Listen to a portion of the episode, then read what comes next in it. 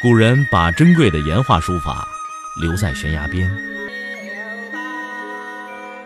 我把时间打磨成碎片，留在你的耳边。拿铁磨牙时刻。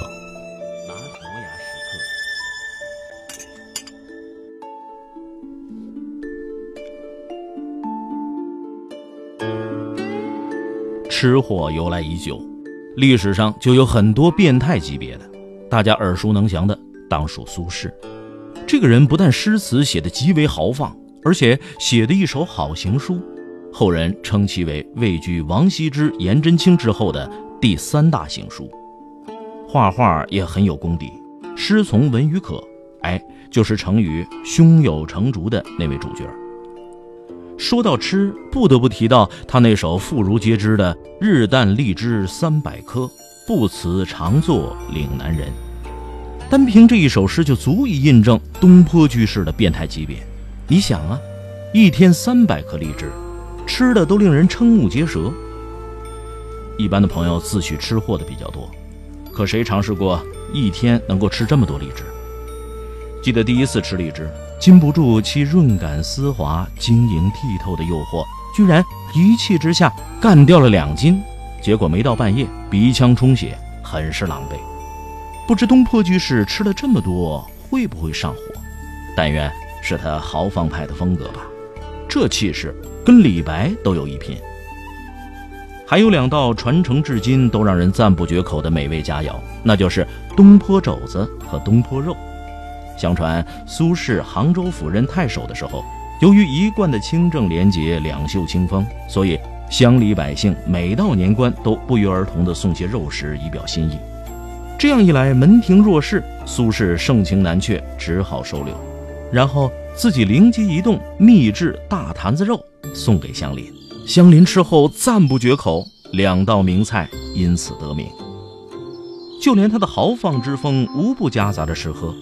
有首词中写得好：“老夫聊发少年狂，左牵黄，右擎苍，锦帽貂裘，千骑卷平冈。”听罢，令人拍案叫绝。牵着狗，驾着鹰，干嘛去了？自然是捕猎人间野味去了。如此可爱的一个老叟，当得上吃货中的一朵奇葩。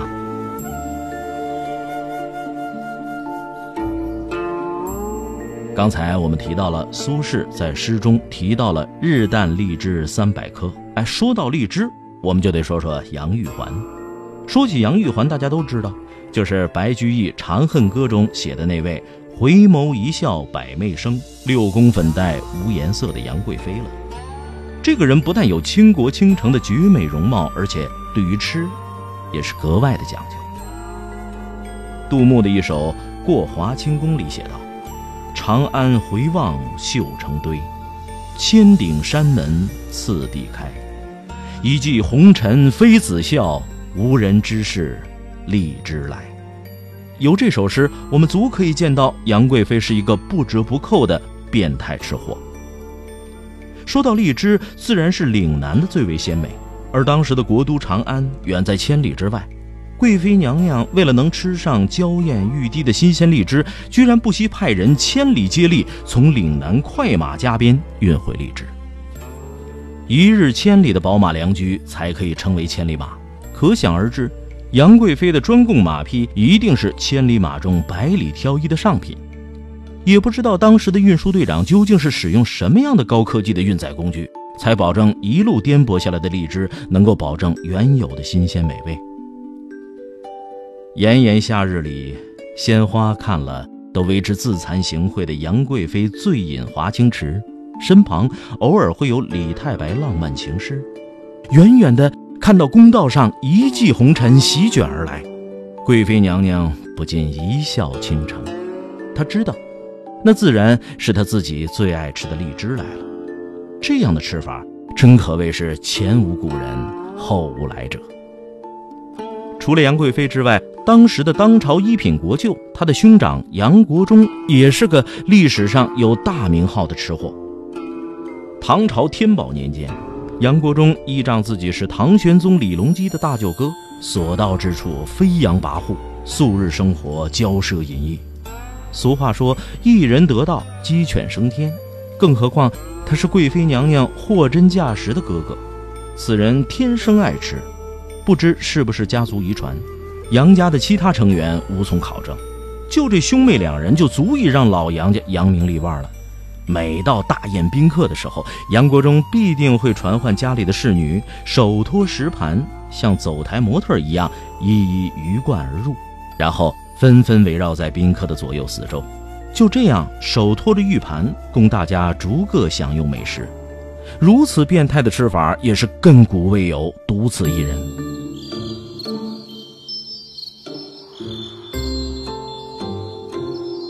家族里的族谱大家都知道吧？高高的挂在中堂上，天天香火不断，逢年过节更是烟雾缭绕，膜拜者趋之若鹜。那个家谱上面亭台楼阁的顶头供奉，就是这个家族里祖宗的牌位。吃货里面也一样，寻根求源，上溯到茹毛饮血的时候，在那之前不能称之为吃货，因为当时食不果腹，衣不蔽体。每天都要狩猎，四处奔波，就是为了填饱肚子。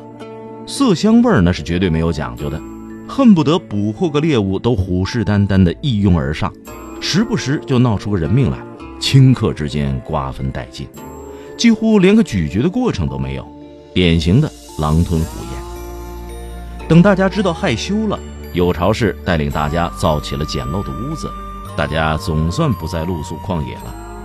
而后天助人类，又不失时机的派来了燧人氏，于是这家伙教人类学会了钻木取火，终于能吃上煮熟的肉了。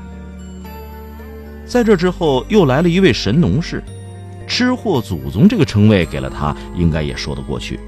他胆大包天的万水千山走遍，尝遍了百草，用自己的一张嘴，慢慢的总结出食物和野草之间的相克，捎带脚就发明了一些基本的药物。这个人绝对算得上是位变态的吃货。你说说，为了吃连命都敢豁出去的，古往今来又有几个人？尽管他吃的以素食为主，还不能令人信服口服的称之为吃货的祖宗，但是直到如今，我们嘴里百吃不厌的一些草本植物，还是神农氏第一个开的先河。再往后，就该轮到历史上赫赫有名的商纣王了。种种记载说明，这个人绝对算得上是吃货的祖宗。不但什么都敢吃，而且令人瞠目结舌的发明了很多变态的吃法。最最有名的自然是《封神演义》里面描绘的肉林酒池。俗话说酒色不分家，这个色胆包天的商纣王当时迷恋上了九尾狐仙妲己。这个人历史上没有说是不是吃货。不过，肉池酒林的建造估计跟这位美人密不可分。想象一下那个场面何其壮观！树枝上挂满了煮熟了的肉，沙丘的旁边凿土为池注入琼浆，那可是典型的人工湖了。可见商纣王的酒量也是相当的惊人，左拥右抱着美女，简直就是一场空前绝后的露天野炊。这个人吃起来变态的令人发指。当时受了妲己的魅惑，居然有朝一日要吃比干的心脏，无奈何，历史上比干挖心的惨剧就此诞生。另外一道传承至今的绝品大菜烤乳猪，据说也是商纣王发明的，由此类推，他发明了惨绝人寰的炮烙之刑。如此变态的吃货，古往今来无出其右者吧。